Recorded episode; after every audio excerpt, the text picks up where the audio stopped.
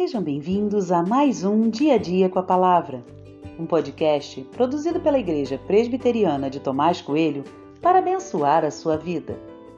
O título de hoje é Faça o que a ocasião exigir e tem por base o texto de 1 Samuel 10, 7, que diz: Quando estes sinais se cumprirem, faça o que a ocasião exigir, porque Deus está com você.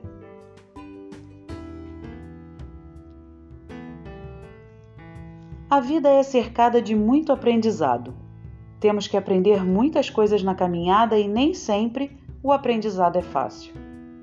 Aprendemos com exemplos, por meio de acertos e também com os nossos próprios erros. A verdade é que sempre há espaço para aprender.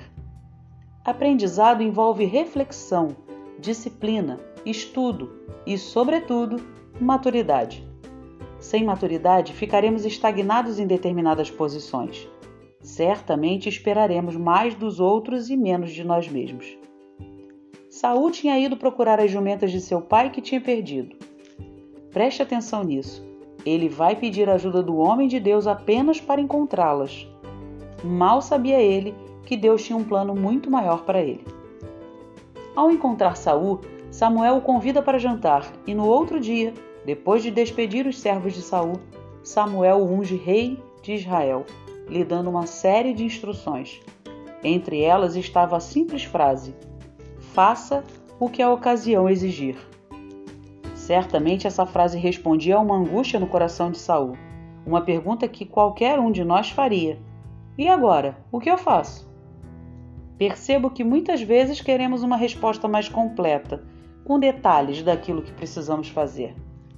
Ao mesmo tempo que isso pode carregar um desejo de não errar, atrapalhará em muito o nosso próprio processo de aprendizado, porque aprender também significa tomar decisões.